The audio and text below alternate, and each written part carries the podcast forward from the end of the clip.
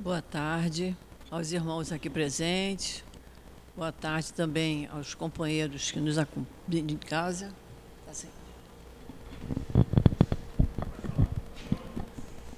Boa tarde a todos. Estamos iniciando a nossa reunião de quarta-feira, das 15 horas. Teremos também hoje a reunião das 19 horas. O primeiro pedido é que, por favor, quem puder diminuir a campainha do telefone para que não toque durante a reunião. Nas reuniões de quarta-feira, tanto nesse horário de três horas como das 19, nós temos o trabalho do passe de cura, que vocês veem o pessoal sentado ali fora, esperando a sua vez de ser chamado. E como é que isso funciona? A pessoa que tiver com alguma dificuldade, seja ela uma dificuldade física, uma dificuldade emocional, após a reunião permanece no mesmo lugar que um médium da casa irá conversar com a pessoa para saber da necessidade de, se, de ser indicada para o passe de cura. Eu mesma estou à disposição de quem precisar. O passe de cura é muito importante que a gente entenda Muitas vezes a gente precisa é vir mais vezes à casa. A doutrina espírita requer isso de nós. Não basta que a gente venha uma vez por semana assistir à reunião pública, tomar o passe, tomar o copinho de água frutificada e ir para casa. A doutrina espírita nos sugere, e é de muita importância, que a gente venha mais vezes, que a gente assista mais reuniões públicas, que a gente frequente os cursos da casa, que só assim nós vamos ter mais facilidade de enfrentarmos as nossas dificuldades do dia a dia. Nós temos cursos aqui a semana toda, de domingo a domingo, em vários horários. Então a gente escolhe o dia e o horário que seja mais propício para nós, porque quem trabalha, quem estuda tem dificuldade, mas há sempre um diazinho na semana, num determinado horário, que a pessoa tenha mais facilidade. Para fazer os cursos, nós temos ali a nossa biblioteca, com os livros necessários para nós estudarmos nos cursos, com preços muito bons. Quem não puder pagar à vista, pague em duas, três, quatro vezes, desde que a gente faça o curso com o livro nas mãos, para que a gente aprenda a doutrina espírita que é muito importante para nós. Temos a reunião pública também de sábado, sábado às 10 horas da manhã e às 5 da tarde. No horário das 10 horas da manhã, simultaneamente temos o trabalho da obra social Antônio de Aquino. As famílias que estão sendo assistidas chegam cedinho, sete e meia, oito horas, e se acomodam lá atrás, no telheiro, tomam o café da manhã, e quando é 11 horas, 11 e meia, todos almoçam. As crianças têm aula de evangelização, desde o bebê até a idade adulta. Cada um nas suas salas, de acordo com a sua idade, são evangelizados. A evangelização nos ajuda muito na educação das nossas crianças, muito mesmo. Seria até bom que se pudessem fazer mais vezes por semana e para que a gente ofereça o café da manhã e o almoço, nós precisamos de ter café. É o que a gente toma em casa, é o café com leite, o pão com a margarina. Aqui no almoço é a sopa de legumes, ou é o, o arroz com um frango, uma batata. Então a gente sempre pede que na hora de fazermos as nossas compras no supermercado, que a gente lembre do café da manhã daqui da nossa casa, que a gente lembre do almoço. Nós estamos atendendo a mais de 300 famílias, então a gente tem uma ideia né, do que a gente gasta na nossa casa, para a nossa família, e do que a nossa casa espírita oferece para 300 e tantas famílias. É muita coisa, é muita cesta básica, é uma, a quantidade de comida feita para o almoço é muito grande, o café da manhã. Então a gente sempre pede que colaborem. A gente pode colaborar também com material de limpeza. Precisamos muito de sabão, sabão em pó, água sanitária, detergente E tudo que a gente usa em casa, a esponja de lavar louça, o pano de prato, o pano de chão, a vassoura, o rodo. O que a gente. Ah, vou comprar uma vassoura para mim, vou levar uma vassoura lá para o SEAP também. É tudo que a gente trouxer para cá é muito bem-vindo. Temos aqui também o nosso bazar, que a gente oferece para essas mães que não têm condição de comprar para elas, nem para os filhos. Então a gente aceita roupas usadas, mas que estejam em bom estado tudo limpinho, tudo com botão, fechecler, bainha feita, da maneira como a gente poderia usar. Né? Então a gente oferece.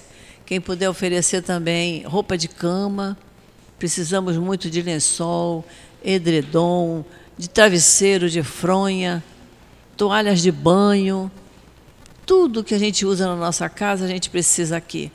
A nossa casa precisa muito Estamos, nós somos poucos, porque a nossa casa é muito novinha, só tem quatro anos de inaugurada.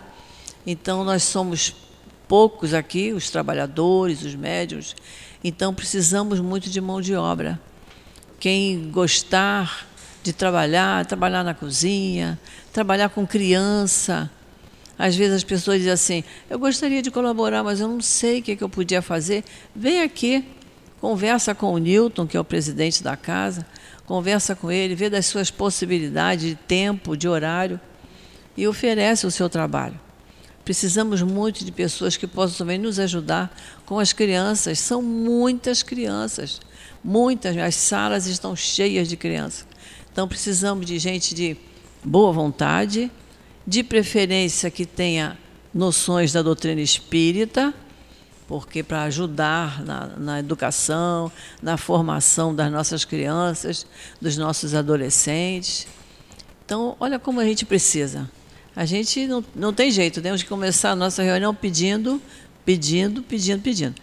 Quem não tem condições de fazer compra no supermercado, pode ajudar com dinheiro. É o que puder, é o que puder. Qualquer quantia que diga, eu vou pegar esse dinheirinho e vou levar para lá tudo é muito bem-vindo, porque a gente paga a luz, não é? Olha só, ar-condicionado ligado, luz acesa, a gente paga a conta da luz, paga a conta da água. Então precisamos, precisamos sempre muito, muito, muito. Estamos sempre muito necessitados aqui. O que puderem colaborar, nós vamos aceitar de muito bom grado. Não precisa ser muito, mas o pouco, com boa vontade, é muito, né? Então vamos iniciar a nossa reunião da tarde de hoje. A gente sempre na quarta-feira a gente usa o livro Caminho, Verdade e Vida. A lição de hoje é a lição 88. O título é Velar com Jesus. E está no, no Evangelho de Mateus, capítulo 26, item 40.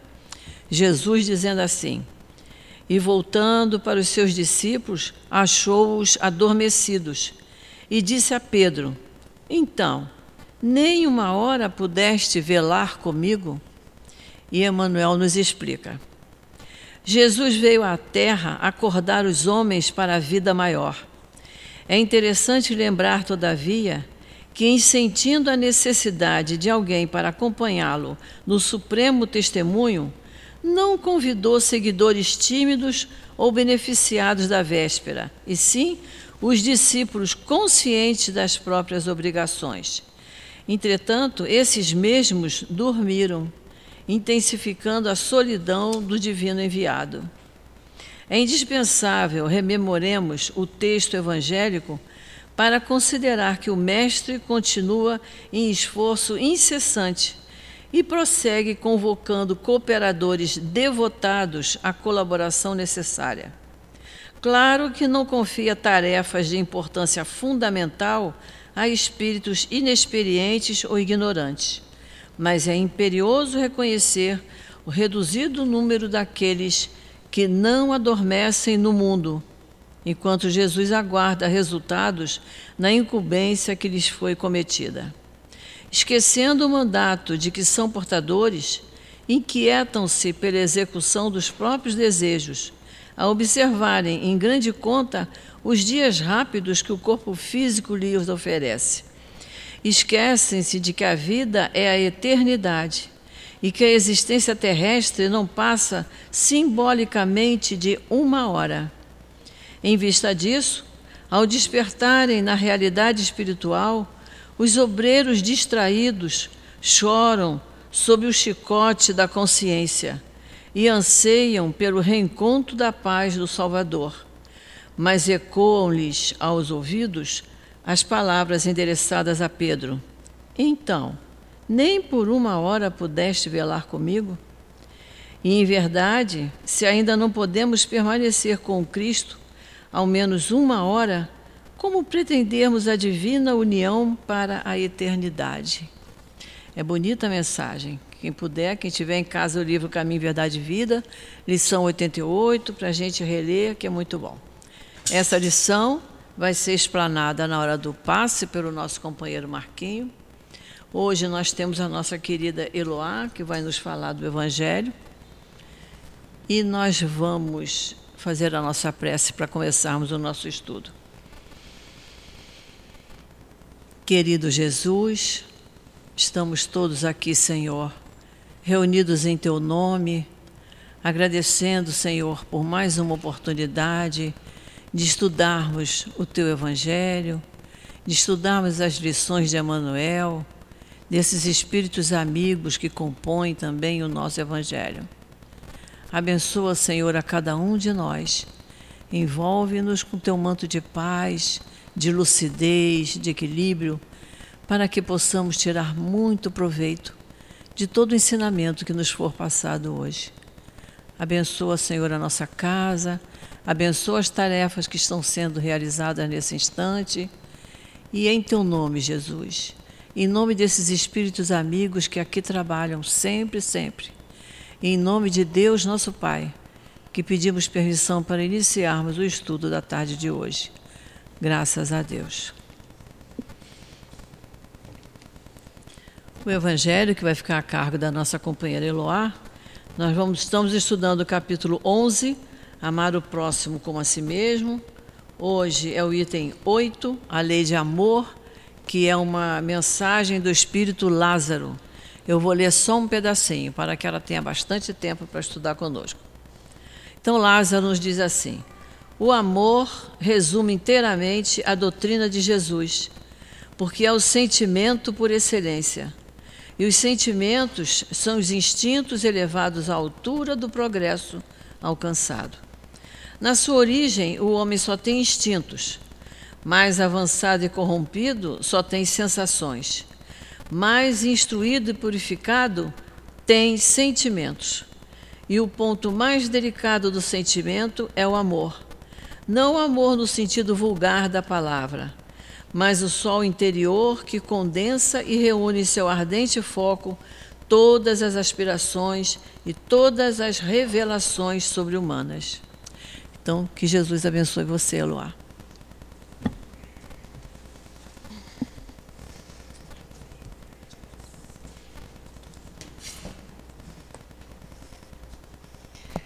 boa tarde a todos.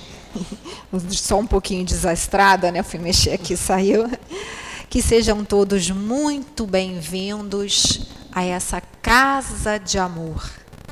Falando em amor, esse capítulo 11, Amar o próximo como a si mesmo, foi tecido a partir de uma passagem de Jesus que Kardec achou por bem colocar para que pudesse embasar a mensagem que os espíritos haviam dado. Assim? Tá. E aí, essa passagem diz, né, o maior mandamento. Quando os fariseus, ouvindo que ele fizera calar os saduceus, reuniram-se em conselho, e um deles, testando, testando, interrogou-o: Mestre, qual é o grande mandamento da lei? Ele lhe disse: Amarás o Senhor teu Deus com todo o teu coração, com toda a tua alma e com toda a tua mente. Este é o primeiro e grande mandamento. O segundo, semelhante a este, amarás o teu próximo como a ti mesmo. Nestes dois mandamentos está dependurada toda a lei e os profetas. Lembrando aqui que essa tradução é do Haroldo Dutra e que à época a tradução que Kardec pegou da Bíblia foi a Bíblia de Saci, era a tradução do grego para o francês. E nós aí tivemos a tradução do evangelho do francês para o português, né? Então tem alguma diferença de palavrinha, mas o sentido é o mesmo. E por que que a gente tem que voltar ao início do capítulo? Para a gente poder compreender amar o próximo como a ti mesmo. Mas ele primeiro diz: amarás o Senhor teu Deus com todo o teu coração, com toda a tua alma e com toda a tua mente. Podemos dizer já que já amamos a Deus? Primeiramente, o conceito de Deus nos traz a doutrina espírita no livro dos Espíritos, questão 1. Muito fácil, né? Todo mundo sabe, todo mundo que é espírita sabe que é Deus. Inteligência suprema, causa primeira ou primária de todas as coisas, a gente vai recitando, mas a gente não vai sentindo Deus.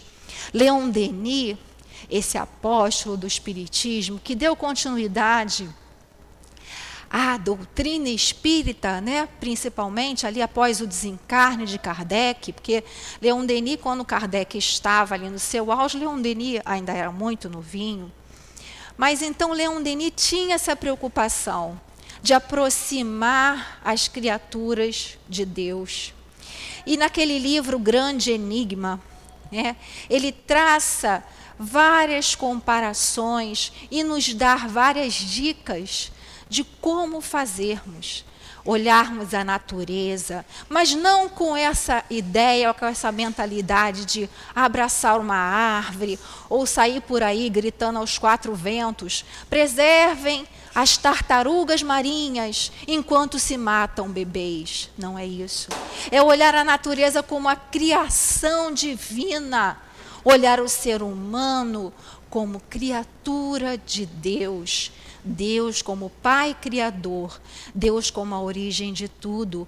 Então, primeiro, que nós possamos pensar em Deus, nos aproximarmos dEle, porque só aí, então, através dessa relação, que nós vamos poder dizer e chegar a dizer um dia: sim, podemos amar o nosso próximo. Porque o nosso próximo vai ser justamente aquela criatura de Deus também, como eu, como cada um de nós que aqui se encontra.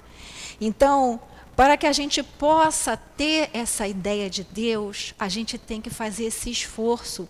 Porque como Deus ainda, né, achamos nós, se encontra muito distante, temos essa dificuldade. Então veio nosso querido Mestre Jesus, como gostava muito de dizer nosso querido Chico, nosso amado Chica. Nosso Senhor Jesus Cristo, sempre se referindo ao Mestre de uma forma respeitosa, reverenciosa, sempre com esse respeito e gratidão. E ele dizia então que o nosso Mestre trouxe o amor Sabemos nós lá da primeira revelação com Moisés, que veio trazer a ideia do Deus único para aquele povo, né? Que nós sabemos todos, ficou lá 40 anos no deserto para que se firmasse aquela ideia. Né? E veio Jesus, antes de Jesus, nós temos lá Sócrates e Platão, que foram aí os percursores também, que foram os espíritos que foram aí dando aquele caminhar, né, limpando um pouco o caminho para que quando Jesus viesse tivesse mais facilidade, as pessoas pudessem compreender melhor. E vemos aí o mestre com essa jornada de amor. E por falar em amor, é com esse, a lei de amor, que Kardec inicia as instruções dos espíritos. São três mensagens, hoje nós vamos abordar somente a primeira, mas que falam sobre a lei de amor, tamanha importância que é. E falando em amor, quem não se lembra daqueles famosos versos, né? Ainda que eu falasse a língua dos homens e dos anjos, se não tivesse amor, eu nada seria. nosso querido Paulo de Tarso, o apóstolo do Espiritismo. Na primeira carta aos Coríntios, no capítulo 13, é, é a parte que ele intitula O Amor. Lembrando que Paulo foi o exemplo do amor, porque ele experimentou as várias formas de amor, desde lá, da sua infância, em que foi criado amorosamente por seus pais, que foi criado dentro dos preceitos da lei judaica. Afinal de contas, ele era um fariseu, filho de fariseus, muita tradição no cumprimento da lei, mas também era um homem, um espírito, no caso, que estava encarnado, que seguia profundamente os preceitos morais vigentes à época. Tudo que ele fez, ele fez por respeito à lei que imperava à época, que era a lei de Moisés. Ele não conseguia ainda compreender a lei do Cristo, a lei do amor, porque ele ainda não tinha internalizado esse conceito aí do amar ao próximo como a si mesmo, porque para ele o próximo era um estranho, o próximo era somente, não era um estranho, era somente aquele que estaria ali partilhando com ele dos mesmos ensinamentos, né, das mesmas condutas que julgavam ele serem as mais certas. E então, partilhando desse amor, a essa lei de Moisés, que muito ele lutou e muito ele perseguiu os cristãos. Ele não era mal, ele só estava com a direção invertida. Ele ainda não estava na direção do amor. Então, esse amor que ele tinha ainda era um amor que não era esse que Jesus recomendou, que também não era esse que Deus, o Deus de amor, Deus Pai, tinha trazido. Porque a compreensão das escrituras à época era ligada muito à questão política e de interesses também, né? financeiros, enfim, familiares, coisas, né? São bem parecidas né, com o mundo atual em que vivemos, porque somos nós os mesmos espíritos, só trocamos a roupa. E é uma outra coisa muito importante também, a reencarnação. Porque aquele que a gente olha para ele e fala, nossa, eu não gosto do fulano, nós sabemos que somos espíritos imortais. Eu estou vendo só um corpo aqui, esqueci do passado, graças a Deus, porque já pensou se vocês lembrassem que o que eu fiz? Ou um olhasse para o outro aqui e lembrasse que tirou o amor do outro, que tirou os bens, enfim, vamos esquecer. É bom a gente esquecer para que a gente possa seguir sem esses essas algemas que nos agrilhoam a esse passado e nos estacionam. Então, quando Paulo começou né, a perceber esse movimento né, e conheceu ali, né, ouviu falar, ele achou que todos aqueles que falavam estavam contrariando, estavam ofendendo o seu amor a Deus. Né?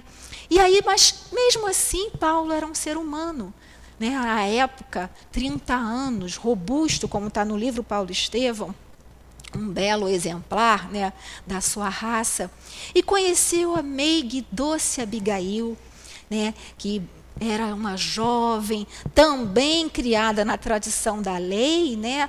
apesar de não ser ali da mesma classe, vamos dizer assim, que ele, social, né? a, a época tinha outro nome, ela, é, ela era criada nos preceitos da lei judaica. E ela apresentava ali todas as formosuras que um homem daquela época gostaria de ter. E tece com ela um relacionamento, né, que na época era uma coisa bem mais distante, mas de amor entre os dois. Só que ainda não era esse amor verdadeiro, porque quando ele lá descobre que o seu opositor, o nosso querido Estevão, era Gesiel, o irmão de Abigail tão amado, ele desmancha o relacionamento e simplesmente despreza todo aquele amor, toda aquela vivacidade que Abigail lhe garantia. E o que ele faz? Abandona, manda ela embora. Então ainda não era aquele amor que a gente pensa que tudo enfrenta. Saindo dali, o que, que acontece com ele? Ele se toma de raiva e Abigail vai ser separada, vai para outra cidade e muito sofre, porque ela muito ama verdadeiramente, mas depois ela conhece o cristianismo, conhece a Cristo e compreende que Paulo, que Saulo à época, né, que ele só vai ter esse nome, vocês sabem, porque o livro Paulo Estevão, né, é bem conhecido, já está com 81 anos, e ele ainda era Saulo, né? Então, que ele ainda era essa alma que ainda precisava aprender o verdadeiro significado da palavra amor, embora ele tivesse, sim, como eu falei, toda essa formação moral. E aí, continuando, a gente começa a perceber, e depois a gente tem aquele episódio belíssimo também, do encontro do, de Saulo com Jesus, quando ele sai né, disposto a assassinar cristãos, levando as cartas lá que autorizavam ele a perseguir e matar os cristãos, porque ele julgava que Ananias, um cristão que havia convertido Abigail, porque mais tarde, passado algum tempo, ele se arrepende e procura Abigail tentando restabelecer esse relacionamento, mas ela já estava muito doente e convertida ao cristianismo. Então ele imputa a Ananias, que teria sido aí o, o mentor dela, esse crime, que para ele era um crime, de torná-la cristã. E começa a persegui-lo, né, perseguir os cristãos. E, eles, e soube que ele estaria na cidade de Damasco. E ele vai para lá com todo o ódio, com toda a raiva, querendo vingança, querendo tirar aquilo do coração dele, quando ele só precisava entender o amor do Cristo. E aí, quando ele vai chegando às portas de Damasco, tem aquele episódio já bem conhecido, em que Jesus aparece para ele né, e fala: Saulo, Saulo, por que me persegues? E ele fala: Quem és tu, Senhor? Mas no fundo, depois ele reconhece Jesus como Messias e ali ele sente o amor do Cristo, né? Como ele diz mais para frente, quando ele está preso: o amor do Cristo nos constrange. Por que o amor do Cristo nos constrange? Porque ele olha para nós com um amor imenso, mesmo sabendo de todos os nossos defeitos, de todas as nossas dificuldades, assim como Deus. Aí a gente começa a pensar: será que realmente eu tenho esse relacionamento com Deus, com Jesus? Porque a ideia de Deus já foi aí tentada, já foi aí tirada das nossas, do nosso imaginário, do imaginário principalmente das nossas crianças. E agora estão também querendo tirar, apagar a imagem de Jesus das nossas vidas, com aquele pretexto de aproximar o Mestre de nós, quando nós temos que fazer o um movimento contrário, nós que temos que nos esforçar para melhorarmos e nos elevarmos em direção ao Mestre, aos espíritos superiores. E aí começamos a julgar ah, porque Jesus era negro, porque Jesus era branco, porque Jesus era aquilo, porque Jesus era aquilo outro. E aí muitos torcem o significado verdadeiro dessas palavras, do amor. E aí julgam e torcem. E não se enganem, os maiores inimigos do Cristo estão reencarnados dentro do cristianismo.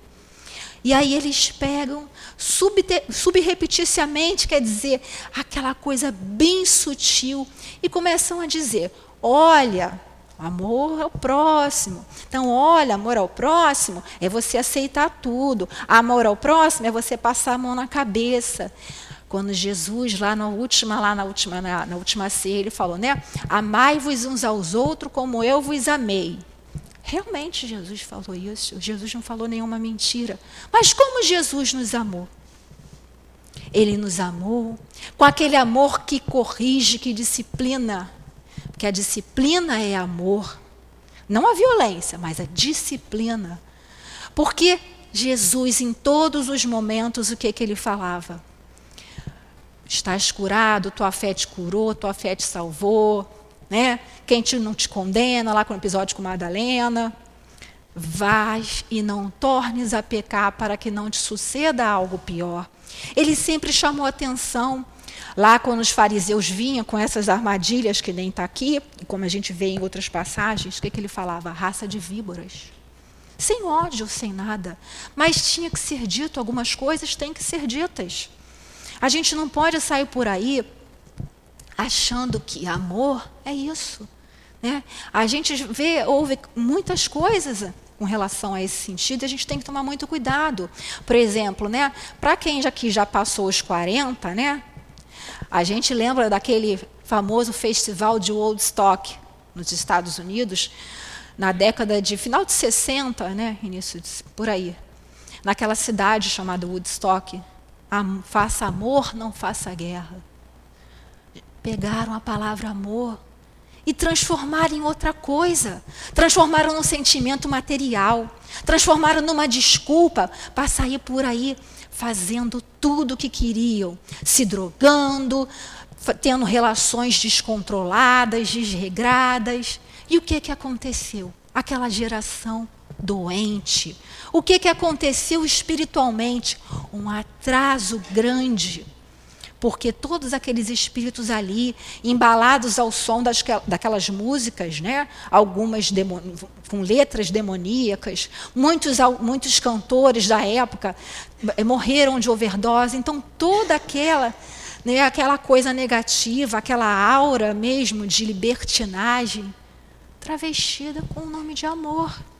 E aí a gente vê, eu fui pesquisar para ver qual era mais ou menos a data, e aí eu descobri, né, não sei se vocês sabem disso, que esse, tem esse nome Festival de Woodstock, porque ele seria realizado realmente nesta cidade, mas a cidade era uma cidade do interior pequena, nos Estados Unidos, e para que fosse realizada lá, teria que ser construído uma espécie de auditório em que fossem feitos, iam ser feitos vários shows antes. A cidade disse não.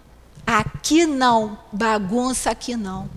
Porque eram o quê? Eram conservadores, eram, não queriam aquela bagunça que aconteceu aqui, porque no fundo aquilo ali foi uma bagunça.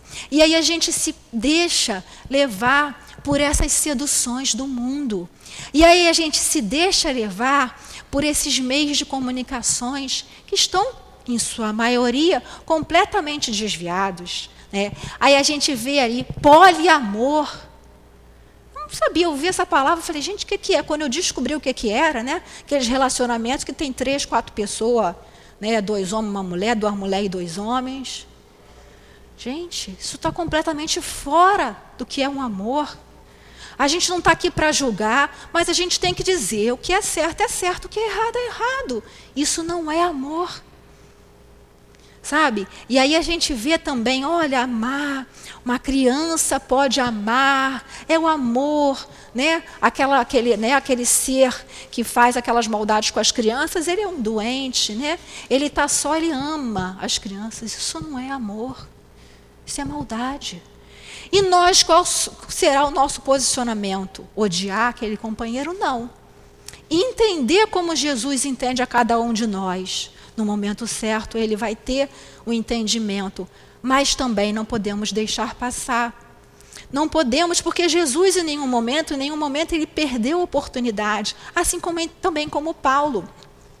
E essa carta aos Coríntios, né? Coríntios, a cidade de, são os, os habitantes da cidade de Corinto, na Grécia, que a cidade de Corinto era uma cidade, vamos dizer assim, cosmopolita, como diriam agora. Né? Tinham aquelas coisas, né? A cidade, ela cultuava a deusa Afrodite, que é afrodisíaco, vem de Afrodite, que as sacerdotisas acreditavam que a experiência religiosa viria a experiência do amor viria através das relações sexuais com quaisquer um que chegasse ali. Então imaginem, tinham dois portos na cidade. Um deles era esse porto de Sencreia, que era um porto muito importante e que muito significava para Paulo, porque foi dali que partiu a sua amada Abigail quando ela saiu dali da cidade de Corinto, porque Abigail era natural da cidade de Corinto. E aí, o que, que acontecia ali? Toda espécie de devassidão moral, travestida de amor, travestida de comunhão com o divino. E você vê as dificuldades que Paulo enfrentou para conseguir implantar ali ele que já vinha ali meio desanimado, porque ele, por amor também ao Cristo, que ele saiu nesse propósito de divulgar o cristianismo, né? Porque quando ele perguntou, Senhor, o que quer que eu faça? E Jesus falou: entra na cidade que lá vai te ser dito, quando Ananias cura ele da visão que ele tinha ficado cego, O que que acontece? Né? Ele diz que muito ainda será, Jesus fala, muito te será te mostrado o quanto deves padecer por meu nome. Paulo fez o que Saulo fez o que fez por cumprimento à lei de Moisés, perseguiu os cristãos, matou os cristãos, nós já sabemos.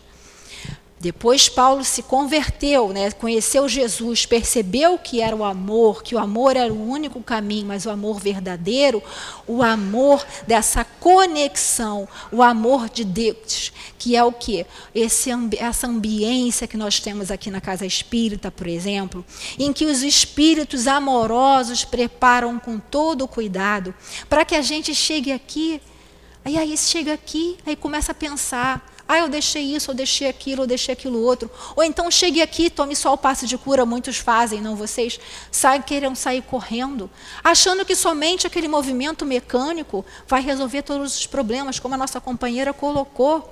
Muitas vezes é uma questão de estudar. Claro que às vezes a pessoa tem realmente uma doença física, que o passe de cura alivia, com certeza alivia. Né? Tem também as doenças espirituais, mas nada disso vai adiantar se a gente não tiver o amor, o amor por esses guias, o amor pelo estudo, esse aprendizado, o amor por nós mesmos também. Não é egoísmo que eu estou falando.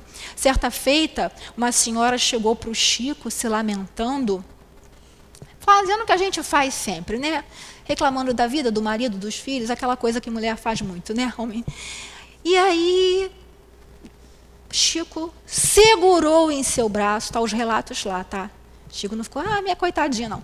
Segurou no seu braço, né? Firmemente disse: Minha irmã, você precisa se alimentar, se nutrir do amor que você dá. Porque ela dava amor para todo mundo, aquele amor que ela achava que era amor, né? Mas não cuidava dela mesma. E o que é cuidar da gente mesmo? É a gente fazer plástica, é isso e aquilo? Tudo bem, pode até fazer, é até bom para quem quer, mas não fazer disso um condicionamento de alto amor. O alto amor é você cuidar de você, espírito imortal. Óbvio que a gente tem que cuidar do corpo, sim, faz parte, nós estamos no mundo material, mas temos também que cuidar da parte espiritual e se nutrir desses elementos espirituais que estão nos sendo ofertados. Então a pessoa, a gente vem para passos de cura. Se não vier no sábado, ah, é porque tem que fazer. Tem gente que falava assim antigamente. Ah, porque tem que vir no sábado, porque sábado é curativo. Não, não é nada disso, não. É porque sábado é reunião pública, reunião pública é mudança de pensamento. E se a gente não mudar o pensamento, a gente não consegue mudar o sentimento. E se a gente não mudar o sentimento, a gente não consegue ficar curado. Porque a doença que está no corpo físico hoje, ela já esteve em mim, espírito imortal, em nós, espíritos imortais. E aí nós tomamos consciência, nos arrependemos e pedimos uma oportunidade para expiar. E aí ela passa do nosso perispírito para o nosso corpo físico. Claro que tem a misericórdia divina, a misericórdia dos espíritos, que são esse amor. Mas, como diz lá no céu e inferno, a misericórdia divina não é cega. É necessário que ela nos alcance, para que ela nos alcance, que haja o arrependimento. Então, esses que andam por aí, que ainda não se arrependeram, certamente Deus os ama, Jesus os ama, mas eles não conseguirão perceber ainda esse amor e usufruir desse amor para dentro deles mesmos, fazendo essa modificação. Certamente, como disse Kardec lá na Gênese, né, no capítulo 18, os tempos são chegados, não reencarnarão mais entre nós. A pergunta que fica é: e nós? Continuaremos a reencarnar no planeta Terra? Diz ali Kardec que não reencarnarão aqueles espíritos que, praticam, que têm o mal, praticam ainda o mal, que não são tocados pelo bem. Acredito que nós outros aqui já não estejamos mais nessa fase, né? Mas esses que estão, nós temos sim, claro, que desejar, que orar por eles. Mas quando Jesus falou amar os vossos inimigos, está bem explicado aqui, mas lá na frente não mais vossos inimigos, não é ter por eles o mesmo amor que temos por um amigo. Por quê? Porque ainda não temos essa condição. Mas Jesus não ama todos. Jesus é um espírito puro, já era quando ele criou o planeta Terra. Até o dia que a gente conseguir fazer esse movimento mais por hora, o que Jesus colocou ali, né? Amar os vossos inimigos, amar o vosso próximo, na medida daquela, daquilo que a gente vai conseguindo. Porque senão também a gente se cobra de uma tal maneira que a gente fala, acaba, às vezes, entrando até em depressão. Mas o primeiro passo desse amar os vossos inimigos é a gente não ter o ódio não ter o desejo de vingança, não ter dentro do nosso coração esse sentimento ruim. Então, à medida que a gente vai tendo consciência disso e a gente vai tentando sempre fazer essa conexão com o mais alto, pedindo aos nossos espíritos protetores, aos guias da casa, porque todos nós que frequentamos uma casa espírita bem séria, né, bem dirigida, Estamos conectados, não acreditem. Ninguém está aqui por acaso. Ninguém passou aqui na frente e falou: Ah, que legal, uma casa espírita, vou entrar. Acha que foi à toa? Não foi, não. Foi por amor desses guias que falaram: agora chegou a hora. Agora você tem que ir para lá. Por que aqui são feitos milagres? Não. Porque é aqui que a gente tem esse manancial de oportunidades para que nós possamos, dentro de nós, cultivar esse amor. Ah, mas eu ainda não consigo. Mas a gente vai conseguir. E como começa? A gente vendo aí a obra social. Não sabe daquelas crianças que não têm amor que muitas têm, sim, mas outras não têm, porque muitas pessoas ainda não conseguem nem para si como que vão conseguir dar. E aí chega aqui, né, e aí você recebe aquele abraço desinteressado, e aí você vê o sorriso daquelas mães. Nossa, quanta felicidade! Isso é o amor de Deus agindo dentro de nós. Isso é o princípio da cura. Porque está lá né, no magnetismo. A cura é o quê? É a substituição da molécula malsã, da, da molécula doente, por uma, por uma saudável. Né? E como que a gente faz isso? Trabalhando no bem. O que é trabalhar no bem? É fazer isso. Você trabalhar em prol do outro desinteressadamente. Porque até os psicólogos explicam, quando você sai de dentro de você mesmo e olha o que está acontecendo em seu derredor. Isso não quer dizer que vocês tenham que sair por aqui pegando aquele monte de mendigo que está na rua e botando na sua casa, não, porque a gente não tem ainda a condição de fazer isso. Mas é olhar aqueles companheiros com outro olhar. Orar por essas pessoas, buscar assisti-las quando puder, sim, sempre através de uma casa espírita, de uma entidade que já esteja mais acostumada, já seja mais estruturada, para que a gente possa estar aí fazendo um trabalho produtivo e tendo aquele salário, né, que é o salário do obreiro, que é o que essa alegria que ninguém tira, gente. Porque é bom a gente ir na rua comprar alguma coisa, comprar um carro novo, né? Tem gente, não estou falando que seja ruim, não estou dizendo aqui porque, né, como também essas pessoas que pegam o ensinamento do Cristo e torcem. Ah, porque Jesus falou que é ruim ser rico. Jesus falou que o pobre, que o rico vai para o inferno. Não está escrito isso? É por isso que eu falo sempre, que a gente fala aqui na casa, estudar. Porque se a gente não estuda, a gente entra na espiral do silêncio. O que, que é isso? É, é você ficar quieta, pô, eu não sei, o pessoal está falando aí, pô, não, não sei, eu acho que não é assim, mas eu não tenho coragem de falar porque eu não sei explicar. Não, onde Jesus falou isso? Ah, naquela parte. Não. Jesus lá, quando o jovem mancebo veio questionar, perguntar como é que ele acharia a salvação, como é que ele ganharia a vida eterna. Ele não queria nem só ir para o reino de Deus, queria ganhar a vida eterna. Aí Jesus falou, porque também Jesus não era bobo, não queria, né, que, que, que o jovem queria que ele falasse alguma coisa, de repente, que contrariasse ali a lei da época seguir os mandamentos, seguir a lei, e falou, isso já faço. Né? Então você pega os seus bens, né? dá os, todos os seus bens e me segue. Por que, que Jesus falou aquilo? Porque Jesus quer que todo mundo seja pobre? Não. Porque Jesus sabia que era ali o ponto nevrálgico dele. Era aquele apego à matéria excessiva que fazia com que ele não conseguisse é, é, evoluir. Então, Jesus conhecia cada um de nós, conhece a cada um de nós, sabe onde é o ponto que é de mais fragilidade, fragilidade dentro de nós. E voltando aqui, então Jesus não falou, né? É mais fácil, né, um rico passar pelo buraco de um camelo passar por um buraco de uma agulha, que a gente já viu que é a pele de camelo, do que um rico entrar no reino dos céus, dizendo que a prova da riqueza é muito difícil. E é, gente. Condessa Paula, que todo mundo já conhece, está lá no Céu Inferno, na mensagem de Espírito Feliz, ela diz que na revista Espírita que reencar, pediu cinco reencarnações na pobreza para aprender a valorizar.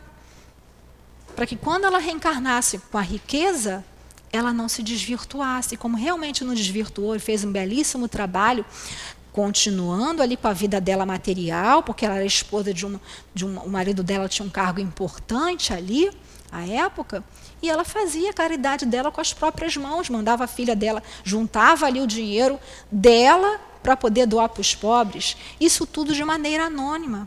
Então, em momento nenhum, a gente está pregando a pobreza. Ah, porque Jesus era socialista. Onde está escrito isso? Jesus estava acima disso tudo. Aí já ouvi até coisa dizendo que, ah, porque Jesus, né, Jesus é isso, Jesus é aquilo, Jesus é bi. Ah, por quê? Porque ele amava todo mundo. Gente, onde nós vamos parar com essas loucuras? E nós cristãos estamos fazendo o quê? Calados, nos escondendo atrás disso, porque nós temos medo, porque nós, nós não conhecemos. Importante conhecer as obras espíritas, sim. Importante ter o Evangelho e o Espiritismo como livro de cabeceira, sim. Mas também é importante, essencial conhecer a Bíblia, as passagens da vida de Jesus. As passagens lá dos profetas também. Eu falo, não estou dizendo para vocês que eu sei, não. Estou correndo muito atrás. Porque eu sinto esse, essa, essa lacuna que foi deixada. A mesma coisa, as obras de Leon Denis. Né? Eu vim de um centro que, tinha, que tem o nome dele. Fiz curso, pergunta se eu sei muita coisa, não. Porque botaram na nossa cabeça que Leon Denis é difícil. Porque Leon Denis é um poeta. Poeta, a escritura, a escrita dele é difícil. Não é não, gente. É bela. Vamos ler com emoção. Vamos ler e meditar. Vamos buscar ali essa força que nós precisamos. Ah, livro dos Espíritos é muito chato. Ah, se você pegar e ler de uma vez aquelas perguntas, é. Vamos vir para os cursos. E nos cursos nós podemos tirar nossas dúvidas, podemos perguntar, trocamos ideia com o nosso companheiro. Quantos anos que nós aqui já estamos estudando, né? Vou nem ficar quieta aqui mais de 30 anos aqui, né? Né, Gracilde? e nós estamos aí a cada dia descobrindo mais coisas, aprendendo mais coisas e aprendendo cada vez mais com esses espíritos aí. E voltando a essa figura de Paulo, né? como que ele amou a todos aqueles que ele trouxe, né, os ensinamentos. E na carta aos Coríntios, lá, ele quando foi para a cidade lá de Coríntios, ele estava muito chateado, porque ele tinha ido para Atenas, e Atenas que era o centro intelectual da época, né? Todo mundo sabe onde tinha ali, foi onde foi o lugar que teve a primeira academia, que é onde se reuniam os grandes gênios intelectuais, e que ele tinha estudado, inclusive, com muitos da, daqueles ali, porque Paulo teve uma educação em Tarso, mas foi muito bem educado, né, com muitos sábios que saíram ali de Atenas, fugindo para Tarso. O pai dele tinha dinheiro, então ele pôde ter uma boa educação. Ele chegou ali e fez um discurso maravilhoso, achando que iria sair dali que ia fundar um monte de igrejas. Igrejas na época de Paulo eram o quê? Eram comunidades, que eram na casa das pessoas, né? Que a pessoa oferecia a casa. Sai dali escorraçado. Por quê? porque ele usou o intelecto. E as pessoas ainda em Atenas estavam muito ligadas ainda no intelecto. E quando ele tocou no ponto da sobre a ressurreição do Cristo, ninguém aceitou, porque cientificamente ali não teria como. Então não era racional. E aí ele depois é convidado para ir para Corinto, essa cidade. E ele chega lá e tem essa convivência. E depois tem a história dele ali. Quem quiser maiores detalhes, leia no livro Paulo Estevão. E aí, depois, esses mecanismos das cartas, nós sabemos também que era ele não, como era muito longe, né, os, os locais onde fundava as igrejas, né, os, lá, lá para carta para os romanos, para os hebreus, enfim, ele não podia estar toda hora, não tinha telefone, não tinha WhatsApp, né, então ele que passou a, com a sugestão, claro, de Jesus através de Estevão. Jesus, na verdade, se materializa para ele ali, né? Parece para ele, ele vê no quarto dele quando ele está chorando ali, porque ele está preocupado, porque ele acabava de sair de uma cidade. Quando ele saía, deixava tudo arrumadinho. Quando ele saía, o povo já fazia um furdunço danado.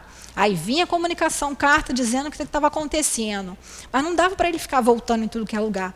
E aí foi sugerido que ele fizesse essas cartas, né? Que os de boa vontade entenderão. E nós também até hoje, os de boa vontade, se a gente tiver boa vontade, tiver empenho, tiver né, querer, né, porque Leon Denis diz, né, todo o poder da alma resume-se em três palavras: querer, saber e amar. Isso está interligado. Então a gente tem que buscar é, né, essa vontade, acionar essa vontade nossa, que a gente está usando já há muitos anos, para cometer erros, para cometer desatinos, né, para ficar aí nos vícios. Vamos mudar o vetor da nossa vontade, assim como fez, como fez o Saulo, Paulo de Tarso.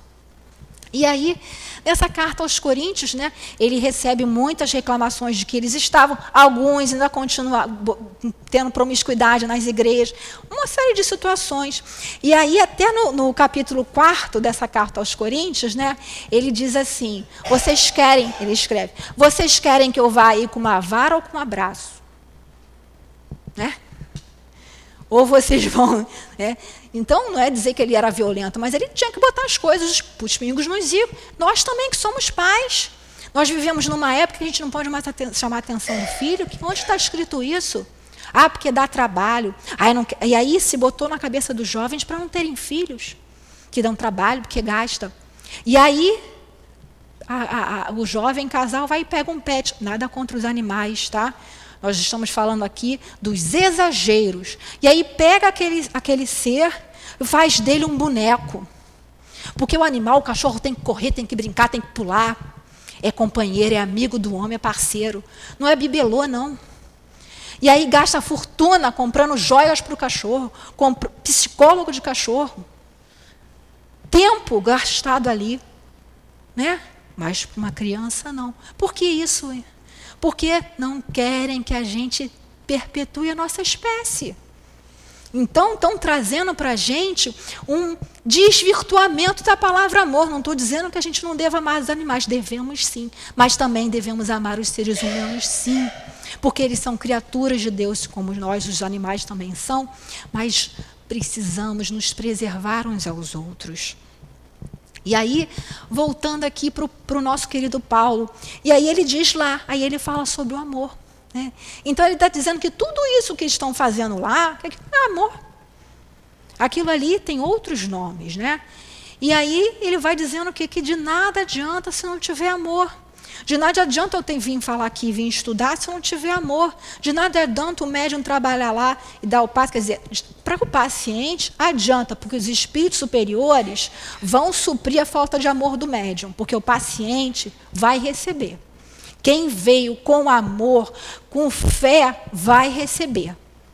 Aí o problema vai ser do médium com a lei de Deus, com os espíritos guias da casa, com o seu guia ali que está trabalhando.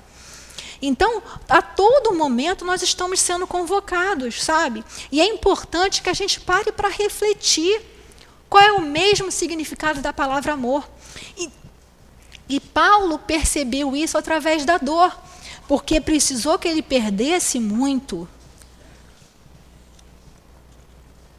Perdesse ali o amor da, da sua amada, né? Perdeu os amigos que eram falsos amigos Quantos de nós também, quando nós entramos para a doutrina, né, perdemos? Quer dizer, se afastam essas pessoas. Quando chegar o momento, não guardemos raiva. Quando chegar o momento de cada um, eles vão também seguir pelo caminho do Cristo. Mas o que nós outros que já temos esses ensinamentos estamos fazendo com isso? O que nós estamos passando da ideia do Cristo, do amor, da moralidade, do respeito? Ah, eu fui criada numa época, gente, eu estou com 52 anos, em que Sim, as, as crianças tinham que se levantar para os mais velhos. Sim, as crianças tinham que respeitar os mais velhos. E isso foi colocado hoje em dia como se fosse uma coisa feia. Aí é feio falar de Jesus. Por quê, gente? Porque eles, o mal, as trevas, não querem que nós progridamos.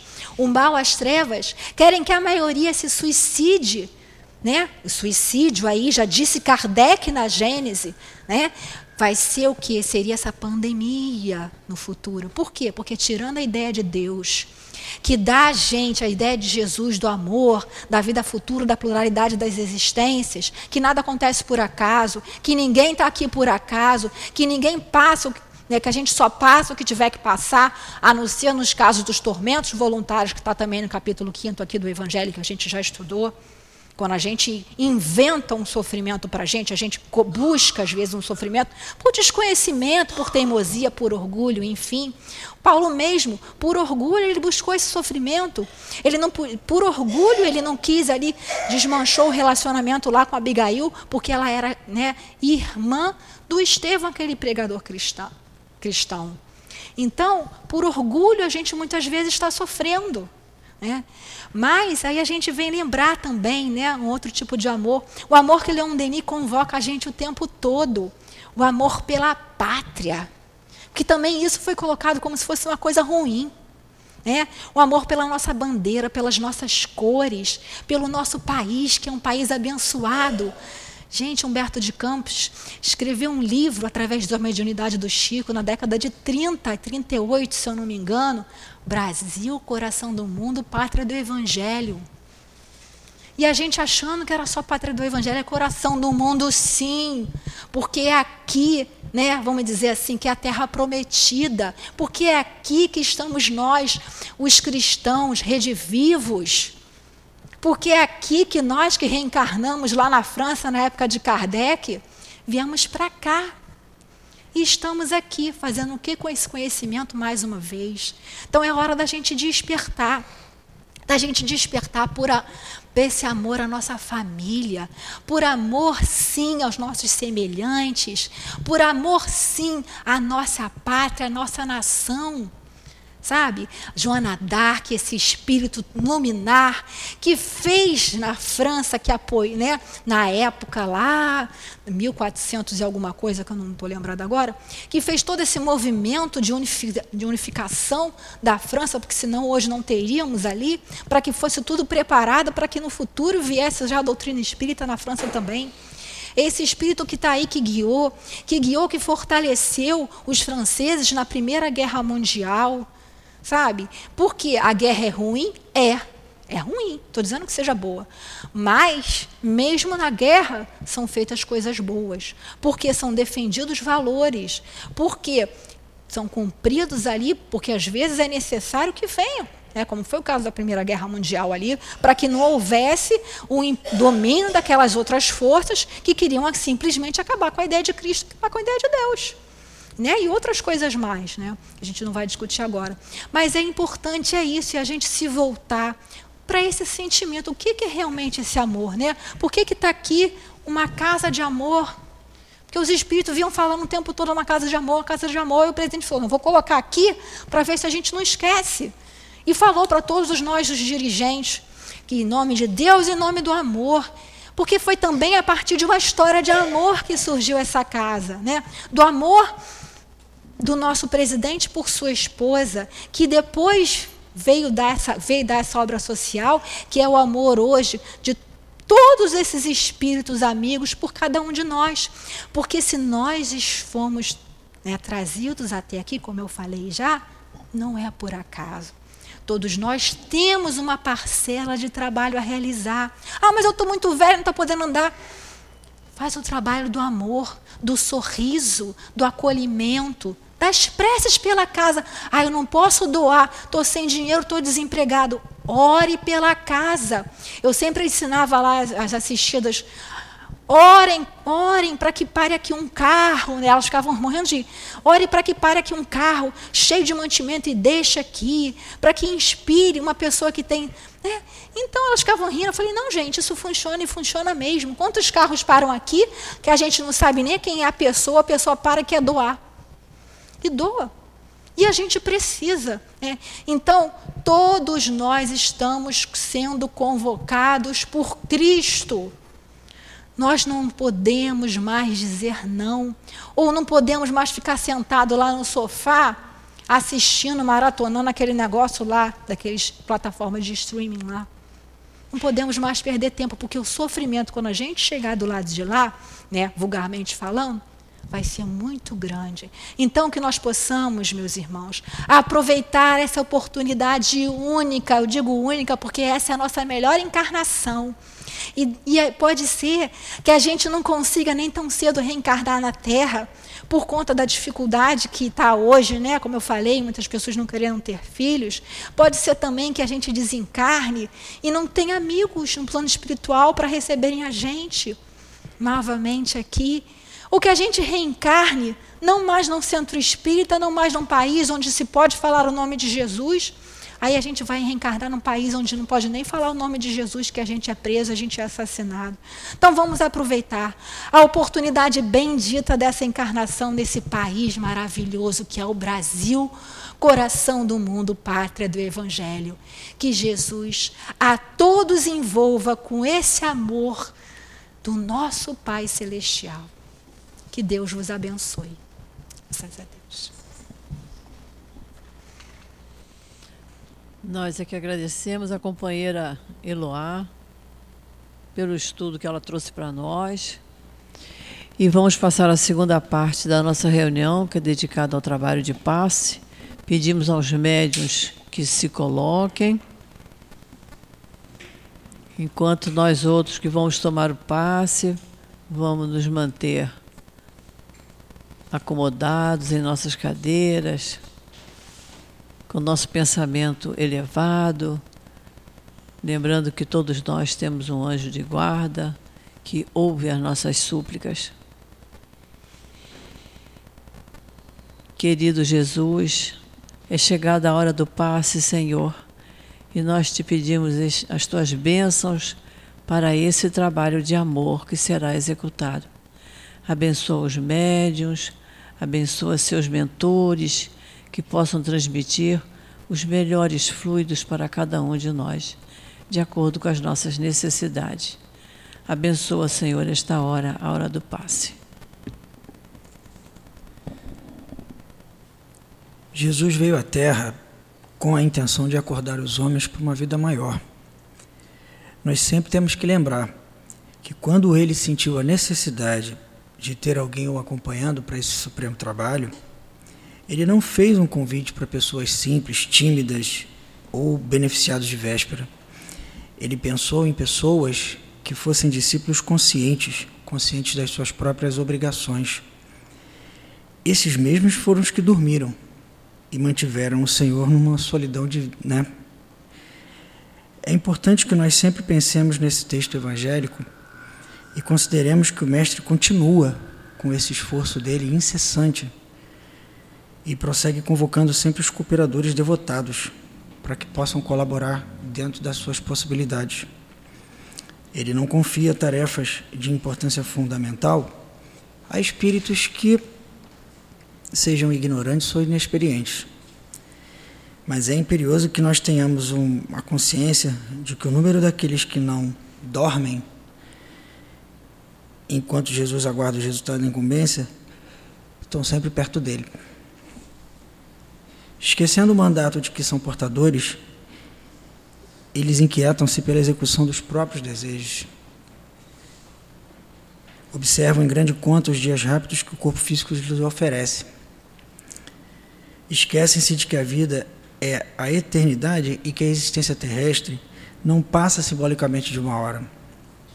Em vista disso, ao despertarem na realidade espiritual, os obreiros distantes choram sob o látego da consciência e anseio pelo reencontro da paz do Salvador.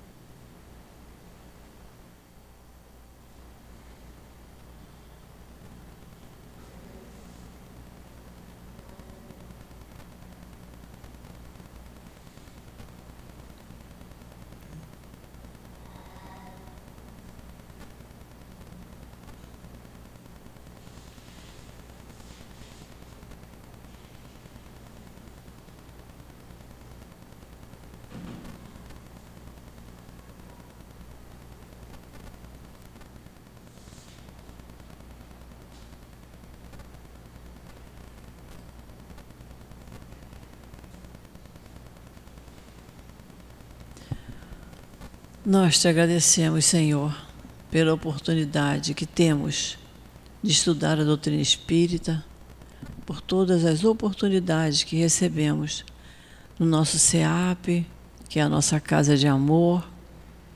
Nós muito temos a te agradecer, Senhor, pelo estudo desta tarde e te pedimos, Senhor, que nos envolva sempre com teu manto de paz, de luz, de amor que passe sempre, Senhor, as tuas mãos generosas sobre nossas cabeças, para que possamos sempre acalmar os nossos pensamentos, para que possamos ter os nossos sentimentos mais clareados, as nossas palavras sejam de mais sensibilidade, que possamos amar verdadeiramente o nosso próximo como tu nos amaste.